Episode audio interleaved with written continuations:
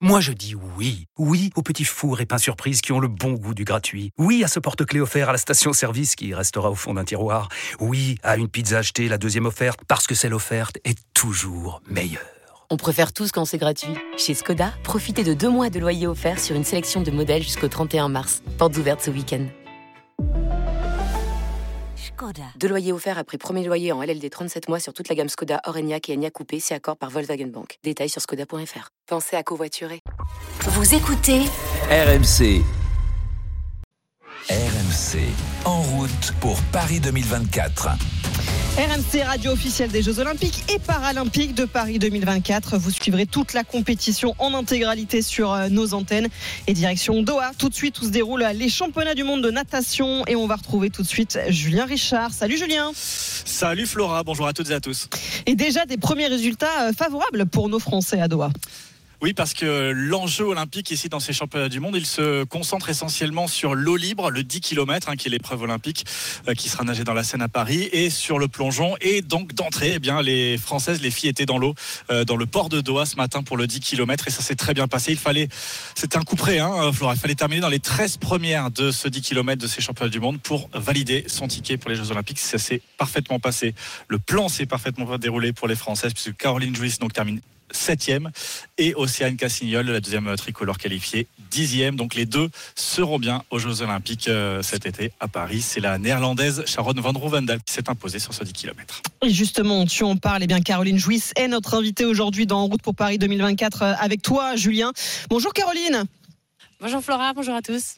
Merci d'être avec nous. Euh, félicitations déjà pour cette qualification pour les prochains JO à Paris. Ça y est, c'est fait. J'imagine que vous êtes soulagée. Oui, bah merci hein, pour vos félicitations. et euh, Soulagé, oui et non. Je réalise pas vraiment, pour être honnête encore. Euh, donc je pense que ça viendra hein, d'ici quelques jours. Mais euh, voilà, c'est une étape de plus de franchie. Donc euh, je, je, suis content. Caroline, je t'ai vu tiquer quand Flora a fait le décompte des, jeux, des jours qui restaient avant oui. les. ça va arriver vite, hein C'est bien ça? Oui, sans le 4 heures et 51 minutes. ah oui, d'accord. donc vous avez forcément déjà en tête cette, échéance. Quand je vous demandais si vous réalisiez un petit peu ce qui se passe, c'est que maintenant, dans, dans 6 mois, à 29 vous allez vivre sans doute le plus grand rêve de votre vie. Et en plus, en plus, Caroline, ce sera devant le public français. Oui, et mes premiers jeux, parce que euh, voilà, j'en ai, j'en ai jamais, j'ai jamais participé aux jeux. C'était mes deuxièmes championnats du monde, là, donc euh, c'est voilà. Et du coup, est-ce que vous avez un objectif déjà défini pour Paris ou c'est encore trop loin? Non, c'est encore trop loin. Euh, là, va falloir prendre quelques jours de repos, un peu de vacances, savourer tout ça, réaliser aussi. Et puis après, il faudra se remettre au travail. Et le 8 août, il n'y a plus qu'à. Euh, Caroline, euh, on sait que donc tu le disais, tu as 29 ans, c'est euh, on va pas dire tardif, mais, mais presque dans ce sport de, natation. c'est jeune, c'est jeune, Caroline. C'est très jeune, évidemment. Je suis vieille, j'ai compris. mais ça, signifie, ça signifie quoi justement d'arriver à ça après tant d'années? Finalement, ça a, ça a été long. c'est pas faire offense de dire que c'était pas peut-être celle qui était sur le devant de la scène de l'eau libre ces dernières années, sur le 25 km si notamment, mais une épreuve qui a, qui a disparu, mais le 10 km pas, pas forcément.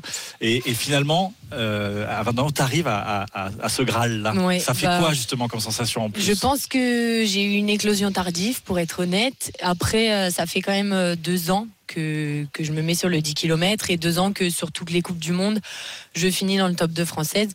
Donc euh, voilà, c'est petit à petit. C'est mes deuxièmes championnats du monde, mais j'ai été assez régulière, je pense, surtout sur la dernière année, sur les Coupes du Monde, à réussir à constamment faire un top 10.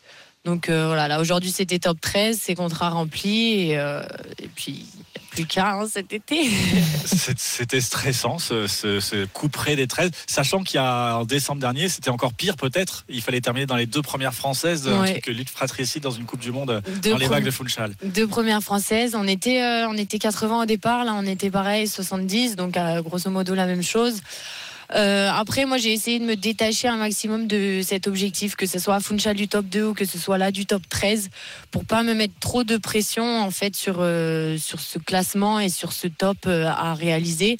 Et, et, je pense que c'était une bonne chose à faire, surtout ici en fait, parce que on peut vite se laisser surmonter. Et enfin de voir qu'on n'est pas forcément dedans. Moi, j'ai une course qui est plutôt progressive. Je pense un peu comme Océane aussi. On était un peu plus en arrière, même si on n'était pas complètement euh, largué, on va dire.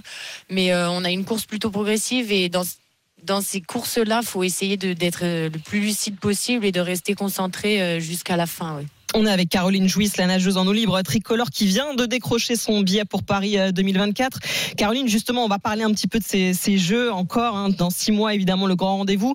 Euh, les épreuves seront dans la Seine. Ça fait beaucoup parler. Euh, est-ce que vous, vous avez des appréhensions à l'idée de, nager dans la Seine, justement? Alors non, non, j'en ai pas. Je pense qu'on est immunisé hein, aussi. On fait des coupes du monde un peu partout dans le monde, donc on en a eu notamment en Argentine où moi je me souviens j'ai été très très malade après. Euh, je pense que voilà, le, travail est fait pour, euh, pour que bah, tout soit mis en place pour qu'on puisse nager dans la Seine. Donc après, euh, voilà, si on est malade, j'ai envie de dire, ça sera après la course. Ouais. c'est pas très grave non plus. Et quand vous dites que, ouais, que vous, vous êtes malade comme ça parfois après, après les courses, est-ce qu'il y a, des, il y a des, une préparation particulière à avoir avant? Je sais que certains nageurs prennent par exemple des compléments alimentaires ou changent un peu leur alimentation. Qu'est-ce que vous faites vous pour gérer tous ces désagréments éventuels? Bah c'est important ouais, de prendre des probiotiques et euh, voilà pour protéger euh, son estomac au maximum. Après voilà comme je disais, je pense qu'on est quand même bien immunisé et euh, moi ça m'est arrivé qu'une fois hein, d'être d'être malade donc. Mmh.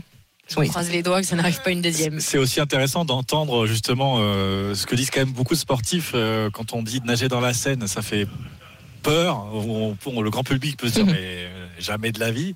Oui, souvent euh, quand on dit, euh, les gens nous regardent. Ouais, ouais. Bah, c'est pas le, c'est pas le premier endroit où on se dit, tiens, j'ai envie d'aller nager. Hein. C'est intéressant d'entendre cette cette, euh, cette réponse. C'est quand même possible de, le mm. faire.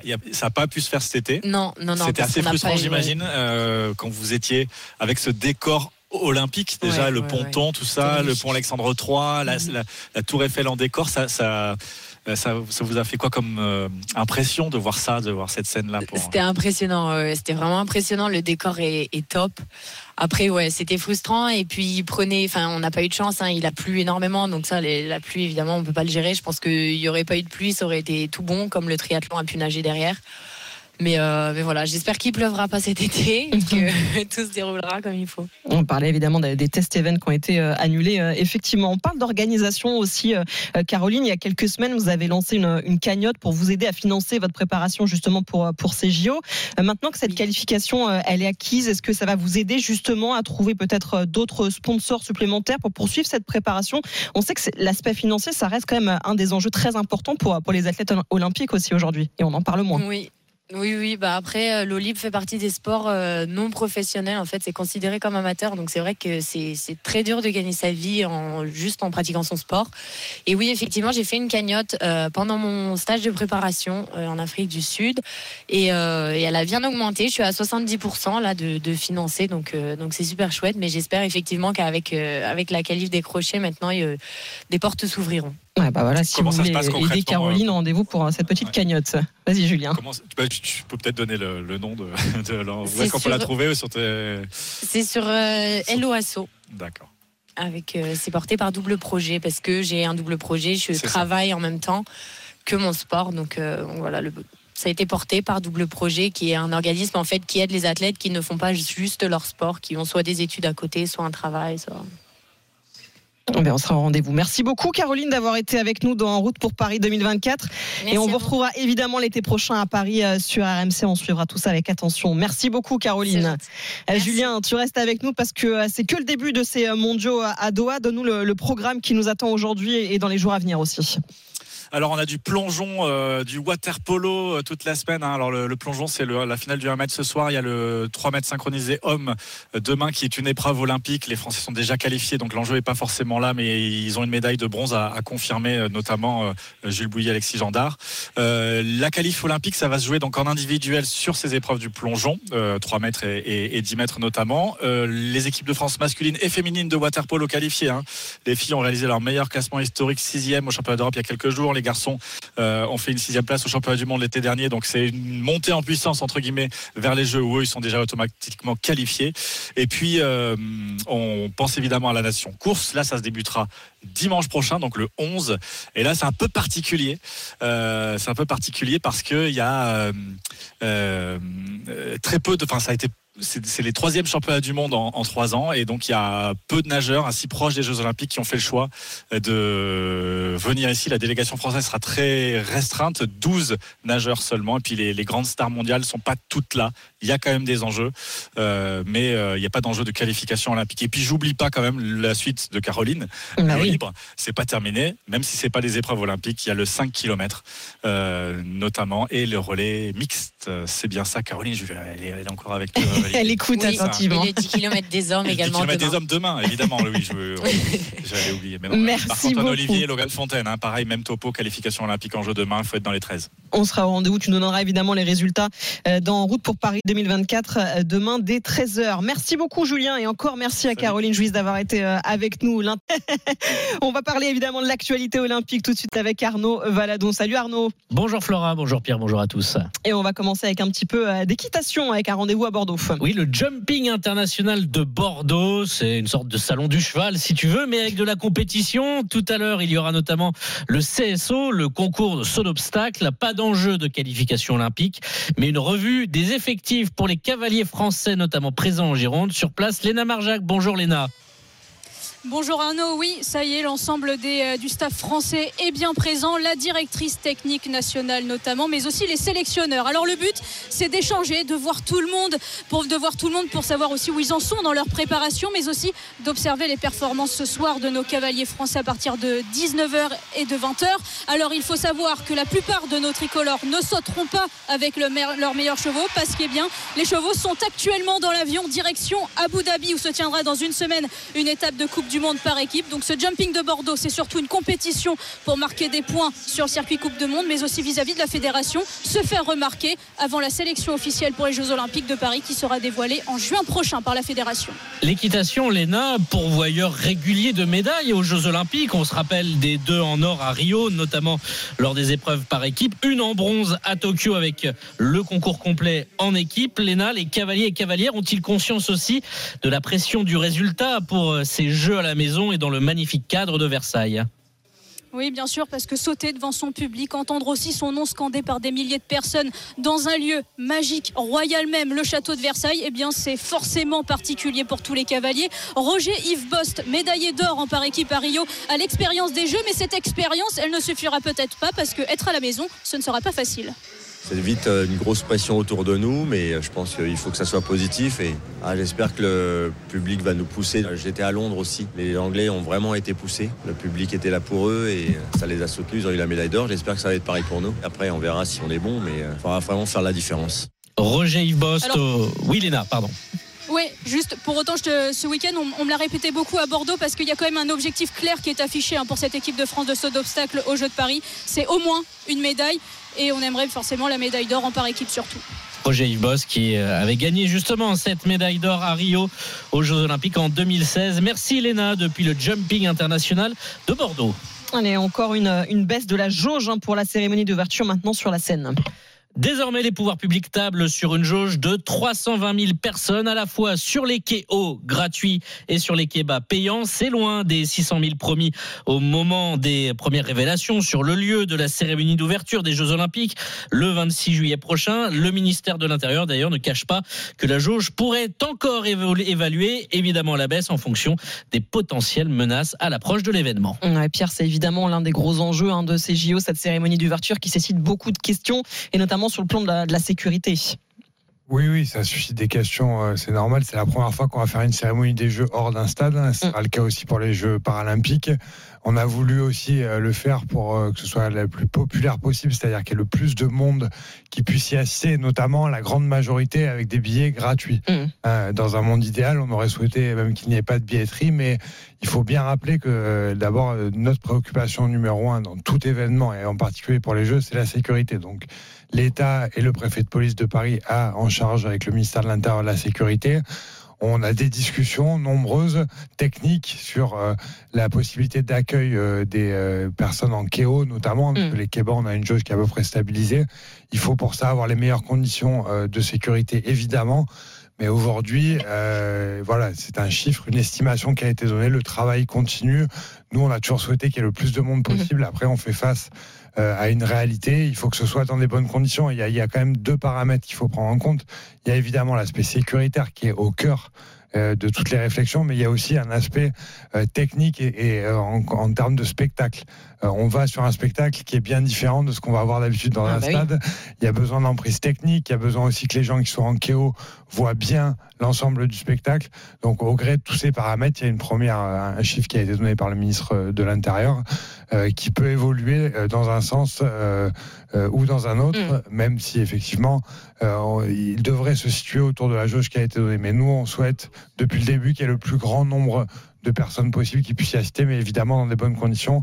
Les bonnes conditions, c'est une sécurité évidemment optimale euh, et aussi des bonnes conditions de visibilité du spectacle. Ce sera totalement inédit euh, quoi qu'il arrive. Euh, Arnaud, des nouvelles de nos champions d'Europe handballeurs français, c'est déjà la reprise pour eux, ça enchaîne. Hein. Avec la Coupe de France ce week-end pour ceux qui évoluent en France, alors qu'on rappelle, les Bleus ont joué leur finale il y a à peine six jours, des calendriers infernaux dénoncés depuis plusieurs années par les joueurs. Il faut donc se gérer malgré cet enchaînement titanesque pour Elohim Prandi, joueur du Paris Saint-Germain handball, héros de la demi-finale. Il veut tout faire pour prévenir évidemment une blessure à 5 mois des JO.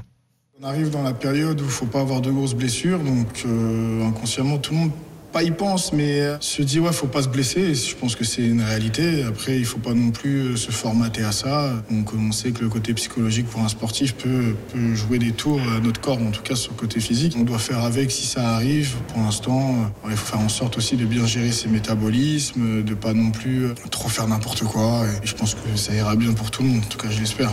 Arrêté en boîte de nuit mardi matin, puis placé en garde à vue, Benoît Kounkoud est ressorti libre. L'ailier champion d'Europe de handball est accusé de tentative de viol par une jeune femme dans une boîte de nuit parisienne où il fêtait le titre. Euh, son club polonais de Kielce a décidé hier de le suspendre de toute activité en lien avec l'équipe première, le temps que l'affaire se décompte. À l'issue de sa garde à vue mercredi, Kounkoud est ressorti libre et n'a pas été mis en examen. On est au cœur de l'actualité olympique sur euh, RMC. Le reste de l'actualité olympique avec euh, Arnaud Valadon. Mardi avait lieu les vœux du CNOSF, le Comité national olympique Une cérémonie attendue puisque la ministre de l'Éducation nationale des sports, des JO et des Jeux paralympiques était là, Amélie Oudéa Castera. Sa venue faisait suite euh, notamment à la signature deux jours avant d'une tribune signée par 50 dirigeants et dirigeantes du sport français qui soutenaient la ministre, embourbée dans des polémiques depuis sa nomination rue Grenelle. Et le président euh, du CNESF, David Lapartient, a aussi apporté son soutien sans équivoque. Madame la ministre, c'est d'abord à vous que je voudrais m'adresser. Parce que je voudrais vous dire qu'il n'appartient à personne de remettre en cause les institutions de notre République, de s'ériger ici ou là en tribunal révolutionnaire pour dire qui ou qui ne peut pas être ministre. Le respect que j'ai pour vous, pour votre personne et pour ce que vous incarnez dans le sport français et l'énergie que vous avez mis avec tous les acteurs pour porter haut les dossiers qui sont ici. Alors je vous dis du fond du cœur, merci Madame la ministre. Et enfin, allier JO et écologie, c'est l'objectif de Sport Planète. Des athlètes olympiques réunis sur le golf national de 50 ans en Yvelines ont planté des arbres. Parmi les sept championnes qui étaient là, Mélina Robert-Michon, la lanceuse de disque, vice-championne olympique à Rio en 2016, a été présente et elle disputera ses septièmes Jeux à Paris. Non, je suis pas lassée de ça, mais je pense que c'est pour ça que j'en ai fait autant, parce qu'à chaque fois, à chaque expérience olympique, c'est différent. Euh, j'ai toujours les yeux d'enfant quand j'arrive sur les Jeux olympiques, et je pense que c'est pour ça que j'en fais autant, parce que je m'éclate toujours autant. Et je pense que quand j'aurai plus ça, c'est là qu'il sera le temps d'arrêter, en fait. Merci beaucoup euh, Arnaud Valadon pour toute l'actualité euh, olympique.